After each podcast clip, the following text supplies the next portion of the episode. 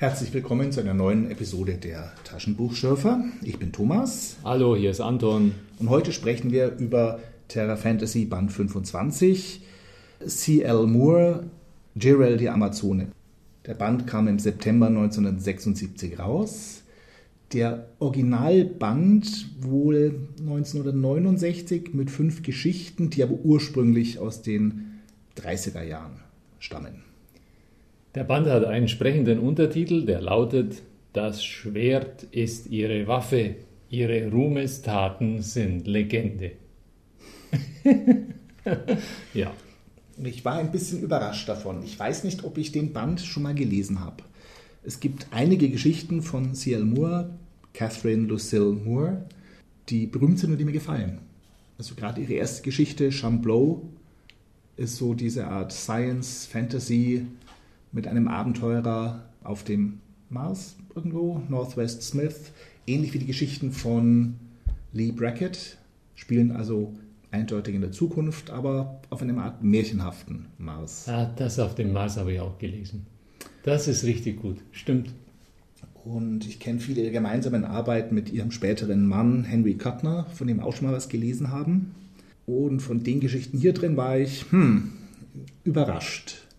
Ich glaube nicht, dass sie mir wirklich gefallen, aber ich finde sie interessant und man kann sicher viel darüber reden.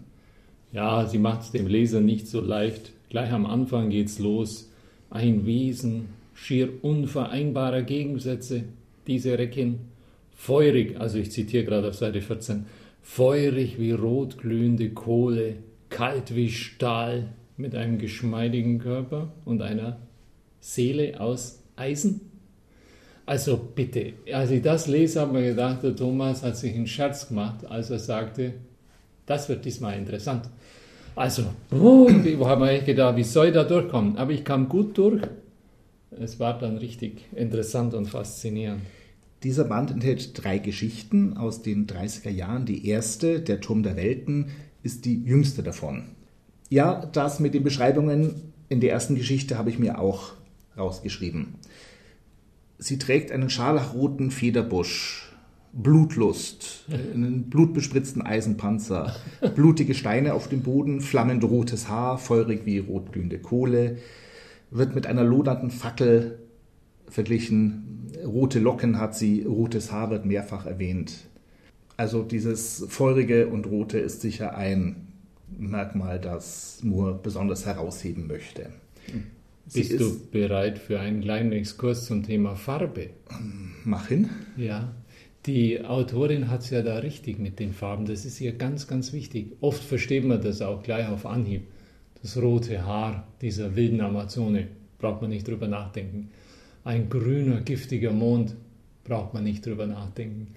Aber gestutzt habe ich bei den Augen der Zauberin. Die hat nämlich Purpuraugen. Ist doch seltsam, oder? Ähm, die äh, Farbe Purpur ist ja eine seit der Antike eine kaiserliche Farbe der Würde. Die äh, Königin von England, also es, ihr Krönchen ist immer mit purpurfarbenem Samt ausgekleidet. Und von der Kaiserin Theodora gibt es ein wunderschönes Mosaik. Da ist sie im Purpurmantel dargestellt, wie die Kaiser in Byzanz das so gemacht haben und wie es die, die Kardinäle der Kirche das noch heute tun. Warum hat die böse Zauberin so eine weltlich und kirchlich positiv besetzte Farbe in ihren Augen? Das ist im Grunde genau verkehrt rum. Die, die Amazone Chirel nämlich, die hat als Augenfarbe, ist dir aufgefallen? Mhm. Grün wahrscheinlich. Nee, kommt zigmal vor gelbe Augen. Mhm. Wie kann denn jemand gelbe Augen haben? Na, wie kann jemand purpurfarbene Augen haben? Gute Frage. Aber gelb ist ja echt ein, eine absolut zwiespältige Farbe. Es ist nicht nur die Farbe der Sonne und des Goldes, sondern auch des Neids. Ich habe extra nachgeschlagen. Gelb, Farbe des Neids, des Geizes, des Egoismus, der Geschmack des Sauren. Es ist eine aufdringliche Warnfarbe und die Kennfarbe der Geächteten. Naja, in welcher Kultur? In der Kultur von C.L. Moore. Glaubst du, sie erfindet eine eigene Kultur? Die Bezüge zu unserer Kultur sind derart eng, dass ich das darauf anwenden muss. Die Geschichten spielen in, ist es, sage ich, ich sag mal 15. Jahrhundert, in einem späten Mittelalter, hätte ich geschätzt, oder? Spielen die überhaupt in einem irdischen Jahrhundert? Naja, wir haben, wir haben noch keine Technologie, wir haben Burgen. Die, Geschicht okay. die Geschichten, also ich glaube, die waren nach der Roten Sonja von Robert E. Howard, mhm. die aber auch bei Howard viel weniger Gewicht hat als in den, den Comic-Fassungen, den Fantasy-Fassungen später. Okay. Und vor allem nach den Conan-Geschichten. Und sie gelten also die ersten Nachahmer von Conan, diese Geschichten. Ja. Vielleicht nicht so mutig wie Robert E. Howard, der seine Conan-Geschichten ja völlig in einer ähm, neuen Fantasy-Welt angesiedelt hat. Und die Geschichten hier spielen am Anfang jedenfalls immer in einer Welt, die sich von unserer, glaube ich, nicht groß unterscheidet. Spätmittelalterliche Welt, ähm, die dann aber in jeder Geschichte verlassen wird, um dann doch irgendwie in eine Art Fantasy-Welt im weitesten Sinn zu gehen. Also vielleicht war eher der Sprung, den Howard gemacht hat, ähm, war sie nicht mutig genug. Aber das ist wichtig, das halten wir fest, weil da muss ich nachher nochmal drauf zurückkommen, wenn, weil wir diese Welt dann, diese unsere im Mittel Spätmittelalter verlassen. Ja, in der ersten Geschichte des Bandes, chronologisch der jüngsten der drei, ist Jirel auf den Spuren eines bösen Zauberers, der sich in ein Turmgemach geflüchtet hat, dort aber durch ein Dimensionsfenster in eine andere Welt gegangen ist. Gerald sofort hinterher, trifft dort auf eine sterbende Dryade, die ist frisch gefällt, ähm, wird gequält von Charisme, so nenne ich sie mal, einer bösen Zauberin. Ja, das die mit die, den Purpuraugen. Mit den Purpuraugen, genau die. Vielleicht soll die Augenfarbe das, das Unweltliche betonen, weil es gibt in echt, glaube ich, keine purpurfarbenen Augen. Man müsste im Original schauen, ob da wirklich Purple stand oder nicht am Ende doch ah, ja. Violet. Ach so, okay. Diese Jarisme ist also die böse Zauberin, die lässt Geril aber leben. Ähm, warum, erfahren wir später. Im Haar der Dryade gibt es so eine Art Kompasskristall, den äh, Geril nimmt mit Anweisungen, um zum Turm der böseren, bösen Zauberin zu kommen, wo auch der verfolgte Zauberer Giraud wohl sein wird. Stopp. Bis dahin ist das eine ganz tolle Geschichte. Ich nenne das eine Straight Story. Kann man das sagen? Geradlinig, ohne Schlenker, die Handlung treibt und prescht voran. Es ist wunderbar. Und dann irgendwas ist dann passiert mit ihr. Ich weiß nicht was, aber dann funktioniert die Handlung plötzlich nicht mehr. Dann hat sie sich selbst gebremst. Dann gibt es plötzlich noch drei Begegnungen mit dieser Zauberin. Das wäre alles absolut beim ersten Mal, hätte sie das klar machen können. Tut sie aber nicht. Ja, sie geht zum Turm der Zauberin, verlässt ihn aber erfolglos. Danach geht sie wieder in den Turm der Zauberin. Dort äh, gibt es so eine Art Katz-und-Maus-Spiel mit Türen, die in andere Welten führen. Science-Fiction-Welten teilweise. Am Ende ist diese Jirel bei der bösen Jarisme, um sie herum alienhafte Besucher aus fremden Welten, darunter ein Kristallwesen, ähnlich diesem Dryaden-Talisman. Jirel wird gelähmt, muss ihre Erinnerungen durchmachen, das sei das schlimmste Schicksal, hat Erinnerungen an irgendein Leid, das ihr angetan wurde, aber sie ist dann so grimmig über die Erinnerungen, dass sie dem Lähmungszauber von Jarisme widerstehen kann den Kristall tötet und damit geht alles den Bach runter, alles stürzt zusammen oder geht sonst wie kaputt. Nur Jiril und der böse Giraud, hinter dem sie her ist, landen auf der grünen Wiese. Er verzaubert sie, doch wieder wird sie dann so böse, dass sie den Zauber überwindet und Giraud tötet. Ja. Irgendwie hat die Autorin ähm, diese diesen Drive, alles dreimal tun zu müssen, auch in den anderen Geschichten. Mhm. Das ist, ich, keine Ahnung, warum das so zwanghaft ist. Es ist, jedes Mal sind diese Kurven unnötig. Der Dreischritt ist vielleicht auch noch so ein altes Märchenelement. Ja. Vom Stil her ist es mhm. überhaupt nicht märchenhaft. Nee, aber, aber es, genau. Ähm, sie verlässt zuerst durch ein Turmfenster ihre, also unsere Welt und geht dann in eine fremde Welt dort in einen Turm. Dort gibt es wieder Türen in andere Welten. Ähm, das hat was von Frau Holle äh, durch den Brunnen. Oder dem Zauberer von Oz vielleicht. Ja. ja, ja, das wird sein. Ich nehme auch an, dass in der Art hat sie sich was gedacht, um die Geschichte zu strukturieren, um das aufzubauen. Und ähm, vielleicht haben wir ja das auch gesagt, keine Ahnung, sie soll das machen. Ich habe aber danach dann doch noch weitergelesen. Du auch, ja? Zweite Geschichte, chronologisch die erste, heißt Der Kuss des schwarzen Gottes. Da werden wieder ein paar Mal die roten Locken und das rote Haar erwähnt, aber nicht ganz so oft wie in der ersten Geschichte. Die ist schon interessanter als die erste. Auch nicht wirklich linear erzählt. Joyry, das kleine Fürstentum, das Land, die Stadt, hm. ist von Guillaume erobert. Und äh, Gerald quasi die Gefangene. Guillaume, böser, schurkenhafter Eroberer, küsst Gerald gegen ihren Willen, wirft sie in den Kerker. Sie entkommt, ist aber mächtig böse. Tja, und jetzt wird es interessant. Sie will in die Hölle, um eine Waffe zu besorgen. Es gibt zwei Seiten Diskussion mit einem ähm, Klosterbruder dort. Nein, geh nicht, doch, nein, geh nicht, doch. Anscheinend waren sie und dieser Klosterbruder vor Jahren schon mal weit unten im Keller in einem fremden Reich, quasi der Hölle. Das wird ähm, leider nicht klar gesagt, das ist aber wirklich eine Frage. Dass die wilde Amazone diesen Keller erkundet, kann ich nachvollziehen, aber die Motivation dieses Ordensbruders in diese seltsame Welt zu gehen, das müsste irgendwie müsste das gesagt werden. Was wollten die da? Und dann in dieser Zusammensetzung, warum nimmt die Amazone, wenn sie in diesen Keller geht, ausgerechnet einen Ordensbruder mit? Vielleicht was andersrum damals und der Ordensbruder ist in den Keller und hat die Amazone als Hausherrin quasi mitgenommen. Dass er. Ah, aber wir erfahren tatsächlich schlau. wenig über die Vorgeschichte. Ja, das, das könnte sein. Habe ich auch nicht vermisst. Sie geht jedenfalls diesmal alleine, glaube ich, in den Keller Dort ist eine Falltür mit einem Steinring, wieder ein Tor in eine andere Welt. Also das muss ich sagen, gefällt mir besonders. Der Steinring, der nie das Licht der irdischen Sonne gesehen hat und sich so anfühlt, dass man ihn gleich wieder loslassen will von einer, hm. wie hieß es, eine glatte, glatte Eisesglätte in seiner Oberfläche. Wunderbar.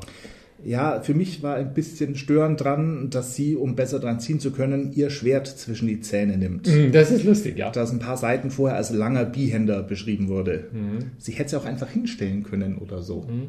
Vielleicht hatte sie ein Bild aus der Apokalypse an ihrem Arbeitszimmer hängen. Da gibt es nämlich die Darstellung mit dem Schwert.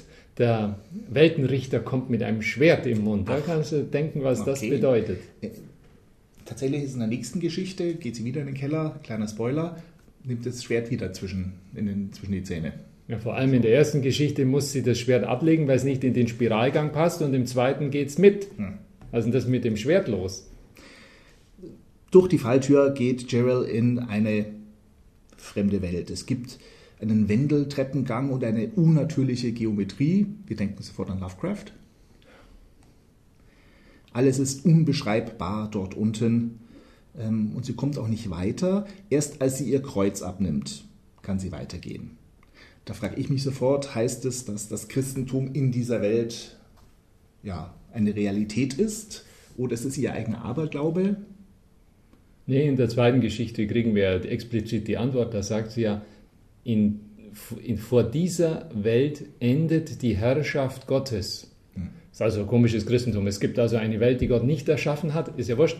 Jedenfalls sagt sie, da endet die Herrschaft Gottes, deswegen darf man da nicht mit einem Kreuzchen um den Hals hängend reingehen. Als sie das Kreuz ablegt, sieht sie kleine hässliche Wesen, deren Laute ihre Ohren beleidigen. Und das ist anders genug, sie also einfach umzumeucheln. Ich meine, vermute schon, weil es ja Hölle und so, aber es ist ja nicht, sie geht auch nicht erstmal friedlich und offen auf diese fremde Welt. Es ist eine bisschen fremde Welt. Wir haben Moment, Moment, Moment. Da müssen wir einhaken und die Frage klar beantworten. Wohin geht sie? Wir kriegen eine Antwort. Sie geht in die Hölle. Wen trifft sie denn dort? Sie trifft einen Dämon. Also das würde passen. Also es gibt eine geringere Schwerkraft, stellt sie fest. Ja, sie wird aber auch mal zu Boden gezogen. Also das ist, das ist, findet man bei Dante, kann man das alles auch haben. Also es hat sicher viele Höllenelemente. Es gibt einen Oberdämon, es gibt auch sonst viel, das, das mich an Bosch denken lässt. Wir haben eine nackte Frau, schön und ebenmäßig, die wie ein Frosch hüpft. Wir haben weiße Rösser, herrlich beschrieben, die blind und gehetzt umherrennen mit Blut aus den Nüstern und Julien rufen. Dieses surreale, groteske ähm, hat schon was von, von Höllenvisionen. Noch ist der, der sie geküsst hat, ja oben. Ja, ja, freilich. Der, dem geht's noch gut. Sie sucht in der Hölle eine Waffe gegen ihn. Jetzt hast du wieder Hölle gesagt. Also Entschuldigung, jetzt müssen wir das langsam klären. Es ist für meinen Geschmack in dieser Hölle zu hell. Es gibt da zu viel Licht. Findest du nicht? Und dieser Dämon, den sie da trifft, der ist auch noch ein Lichtdämon. Also selbst die dümmste Amazone mit dem schlechtesten Prediger an ihrer Seite müsste doch langsam kapieren, dass das jetzt nicht so richtig die Hölle sein kann. Und dann regnet es noch Sternschnuppen. Hm. Sternschnuppen regnet es in der Hölle herunter. Und macht sie sich noch nette Wünsche. Sag mal, die, die muss doch jetzt kapieren, dass sie nicht in der Hölle ist, oder? Sondern in einer Parallelwelt. Und es fehlt ja auch das Schildchen am Tunnel. Steht ja nicht da, lass alle Hoffnung fahren. Ja, also das wird in der nächsten Geschichte noch deutlicher ich glaube, für ein spätmittelalterliches, für die spätmittelalterliche Vorstellung ist es leichter zu akzeptieren, ich bin jetzt in der Hölle, als ich bin auf einem fremden Planeten oder ich bin einer, in einer alternativen Dimension. Ach so. Ja, das, ich glaube, das wird es wohl sein. Tatsächlich ist das sicher nicht die christliche Hölle oder überhaupt eine Hölle. Wir haben also eine Amazone gefangen im Denken ihrer Zeit. Ja. Mit roten Haaren und gelben Augen. Punkt. Ja. So, jetzt machen wir weiter. Okay. Eine Frage, Entschuldigung, eine Frage bleibt mir aber doch noch, weil es ist ja offensichtlich eine, eine magische Welt. Da passieren ja Dinge, die mit ihr in einer magischen Weise interagieren. Und komisch ist dann, dass das Kruzifix magisch wirkt. Das ist seltsam, weil sie nimmt sie am Ende wieder an und dann, pass auf, was passiert, dann verhüllt eine gnädige Dunkelheit die Schrecken dieser Welt. Mhm. Also äh, diese Deutung mit der Parallelwelt, Anderswelt, ferner Planet oder sonst was und nur der mittelalterliche Mensch meint, er ist in der Hölle, das passt nicht so ganz. Wir haben ja das, jetzt auch noch Magie. Das war meine erste Frage eben, was das mit dem Kruzifix soll. Ob das heißt, dass hier wirklich Gott eine Rolle spielt oder sich dieser fremde, weil es keinen Grund macht, warum der fremde Planet sich, die fremde Welt sich an dieses Kruzifix halten soll, wenn es keinen Gott gibt. Wenn seine Herrschaft vor den Toren dieser Welt endet, so sagt sie. Oder es ist einfach ihre eigene. Ja, das muss es sein. Es, ist, es, muss, es muss in ihr begründet sein und ihrem Unverstehen diesem, dieser Welt gegenüber. Sie, sie, sie kann das alles nicht so recht klar kriegen für sich. Wenn das merkt man. Ein bisschen mit Lovecraft vergleichen. Mhm. Lovecraft war ja, ja, Atheist bis ins Mark. Seine Welt, die Welt, die wir sehen, die ist voller gnädiger Illusionen. In Wirklichkeit gibt es den großen Cthulhu und die anderen großen Alten und der Kosmos interessiert sich überhaupt nicht für uns und ist ganz furchtbar. Und wer die Wahrheit erkennt, wird wahnsinnig. Ist hier das Christentum die heilsame Illusion? der Schutz vor der wahnsinnigen ja, Realität. Ja, ja, ja das auf jeden Fall. Jetzt zurück zum Thema. Wir sind in der Geschichte der Kuss des schwarzen Gottes, immer noch die zweite Geschichte und äh, die erste von diesem Doppeldecker. Okay, Ziel war ja, die Waffe zu holen. Nach einigem Hin und Her und ein paar Sachen, die wir auslassen, kommt sie in einen Tempel des schwarzen Gottes und holt sich von dem einen Kuss, den titelgebenden Kuss des schwarzen Gottes, dessen Gewicht wie ein Ei in ihr lastet. So ja, wird es beschrieben. Entschuldigung, ich habe schon wieder was nicht verstanden. Warum holt sie sich das ausgerechnet da ab? Gibt es in der Welt nirgendwo Waffen, nur im Keller, oder? Es gibt vorher bleiche, unbeschreibbare Kreaturen, die ihr sagen, dass sie da hingehen soll in den ah, Tempel ja. und mhm. da kriegt sie dann eine Waffe. Mhm. Mhm. Sie ja. geht eben zurück, legt ihr Kruzifix wieder an, wieder nach oben, schwer belastet durch ähm, diesen Kuss, den sie in sich trägt, in sich spürt kommt nach oben. Ähm, dort gibt sie Guillaume diesen Kuss des schwarzen Gottes. der daran stirbt, schreiend, voller Wahnsinn. Ein schreckliches Schicksal ereignet ihn, das mit dem Tod vielleicht nicht beendet ist. Und ihr wird die Ironie klar. Zu dem Fluch gehört auch, oder unabhängig von dem Fluch. Jedenfalls stellt sie jetzt plötzlich fest, dass sie in Guillaume verliebt ist. Das kam überraschend. Ja, aber hallo. Tja. Ja, die denkt den ganzen Tag nur an Gemetzel, Krieg und Amazone sein. Das ist, da ist nicht der naheliegendste Gedanke, dass ein Mann auch mal interessant sein könnte. Der Schluss ist störend, ermöglicht aber eine interessante Fortsetzung Na, der Geschichte. Das war's doch. Plötzlich kam ihr die Gedanke, ich möchte nochmal in diese Welt, wie mache ich das? Und das ist die dritte Geschichte, die chronologisch zweite, Der Schatten des schwarzen Gottes, Dezember 1934 erschienen. Was für eine Überschrift. Werfen schwarze Götter Schatten. okay. Sie träumt die ganze Zeit von Guillaume, der um Erbarmen fleht. Deswegen geht sie wieder runter in diese Höllenwelt. Ähnlich wie in der ersten Geschichte, wieder mit dem Schwert zwischen den Zähnen. Äh, drunten ist es diesmal Tag und das Land und die Monster sind zu schrecklich, deswegen muss sie auf die Nacht warten. Und da gibt es eine Sonne, deswegen kann ein schwarzer Gott auch einen Schatten werfen, auch wenn die Sonne sich nicht äh, zu bewegen scheint, sondern einfach, naja, dunkler wird, wie eine Lampe, die man ein bisschen abschaltet. Stimmt. Ja. Sie beschreibt das alles viel besser als in der anderen Geschichte, in der Vorgängergeschichte. Ihre Beschreibungen da sind wirklich ganz exzellent. Ja, ihre Gedankenwelt ist aber auch, finde ich, sehr modern. Wieso? Denn sie denkt dann, möglicherweise waren Tag und Nacht in diesem Land von anderer Dauer als in ihrer Welt. Mhm. Kann, kann, kann, kann, man sich das vorstellen, so als mittelalterliches Denken? Da, da weiß ich zu wenig drüber, dass man sagt, ja, das ist eine andere Welt und hier. Das stimmt, du hast recht, das ist mir gar nicht aufgefallen, aber das passt nicht, nee. Das Wort Gravitation Oh. wird verwendet. Oh, Ich habe nachgeguckt, also bei uns gibt es 1620 oder vielleicht 16, 1640 Erstbelege dafür. Ei. Wow. Also es ist nicht völlig falsch fürs 15. Also es ist schon sehr früh fürs 15. Jahrhundert, aber machbar. Aber sie verwendet auch Wörter wie Atmosphäre. Ist das, das ist für mich, ähm, ist, ist die so hoch gebildet, dass die so Wörter verwenden kann? Und da ist ein Vergleich, irgendwas gab nach wie ein Gummiband. Sind Gummibänder da schon bekannt? Also das, das finde ich immer wichtig bei Fantasy, dass der Erzähler bei den Metaphern in dem Bereich bleibt, der in der Fantasy-Welt möglich ist. Bei Tolkien wird sich sicher nirgendwo wie ein Gummiband finden. Oder es natürlich bewusst verlässt. Also das letzte Einhorn ähm, von Peter S. Beagle, da wird bewusst mit anderer Metaphorik gearbeitet. Mensch, dass dir sowas auffällt. Beim, beim ersten Lesen aufgefallen. Ich habe da echt drüber gelesen. Ich, ich, nee, das reißt mich immer raus, Ah, wenn ich genau. sowas finde. Ja, und jetzt haben wir wieder so eine Höllenwelt mit ziemlich abgespaceden Elementen drin.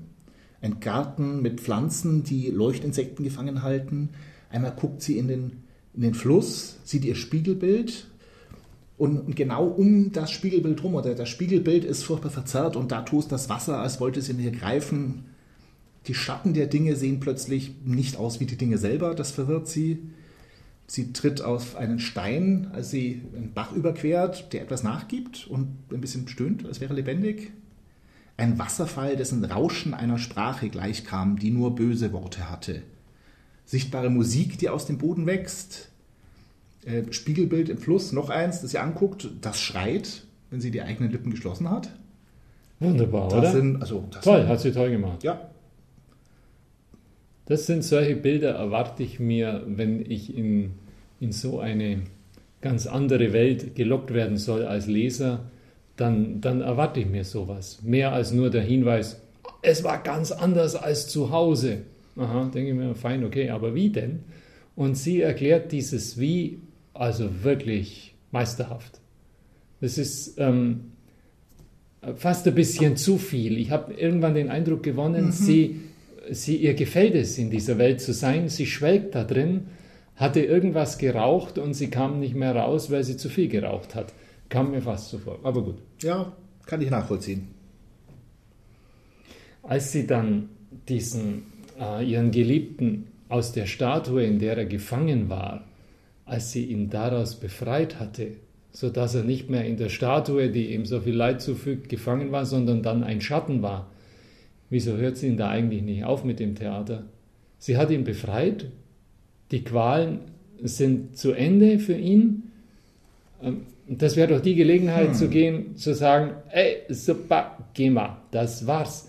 Jetzt kommt wieder dieses dreimalige mhm. hinterher. Haben wir wieder Märchenmotiv, mhm. oder? Also entschuldige, ging dir das nicht so? Ja, ging mir auch so. Also das Warum war mir schon klar. Also Nämlich? der Guillaume ist ja noch nicht erlöst. Gut, der Schatten ist ja, Stadt sie das zu tun? Sie wollte doch nur sein, sein Leid abkürzen, hm. beenden. Hm. Das hat sie getan. Sie wollte ihn auch erlösen. Das hätte hm. man aber anders vorbereiten müssen, oder? Aber ich ich gebe dir völlig recht, dass es etwas störend ist und von da an so hm, einfach, sie hetzt dem Schatten hinterher und da eine kleine Aufgabe und hetzt ihm wieder hinterher und da eine kleine Aufgabe und hetzt ihm wieder hinterher, ähm, wieder eine kleine Aufgabe. Das ist alles sehr parallel, mhm. wiederholend erzählt. Mhm. Mhm.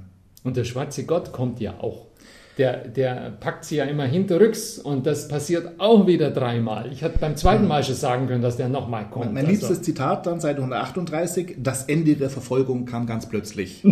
dann dauert es noch dreieinhalb Seiten, mhm. bis wirklich das Ende der Verfolgung, der Verfolgung erreicht ist.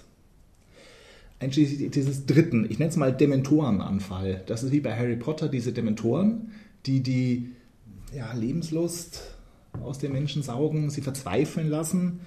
Und das ist diese Aura des schwarzen Gottes, der so dementorenartige Stimmung verbreitet, der sie sich dann dreimal entziehen muss und entziehen kann. Und erst am Schluss erfahren wir, was ihr Sieg eigentlich heißt. Sie hatte Guillaume aus dem Abbild in den Schatten getrieben und aus dem Schatten in die Stimme und aus der Stimme in nun vielleicht in den echten reinen Tod. Also, das scheint das, ihr Ziel gewesen zu sein. Was soll das sein? Dass er halt jetzt wirklich tot ist, statt in dieser Schattenwelt als Schatten umzugehen. okay. Hm. Ja, sie hat es leider nicht so richtig vorbereitet. Die, die Welt hat sie mm, uns erschließen lassen, das kannst du besser als ich, aber mit Mühe kriegt man das ungefähr hin und landet dann im Spätmittelalter mit viel Glück. Aber die, die, die Weltanschauung dieser Welt, die, die Metaphysik dahinter, die hat sie, hat sie halt gar nicht klargelegt, oder? Und das ja. kommt dann so überraschend. Jetzt haben wir auch noch einen Erlösungsgedanken mit drin. Wow. Uh. Ein schöner Gedanke ist noch drin, diese komischen Schatten.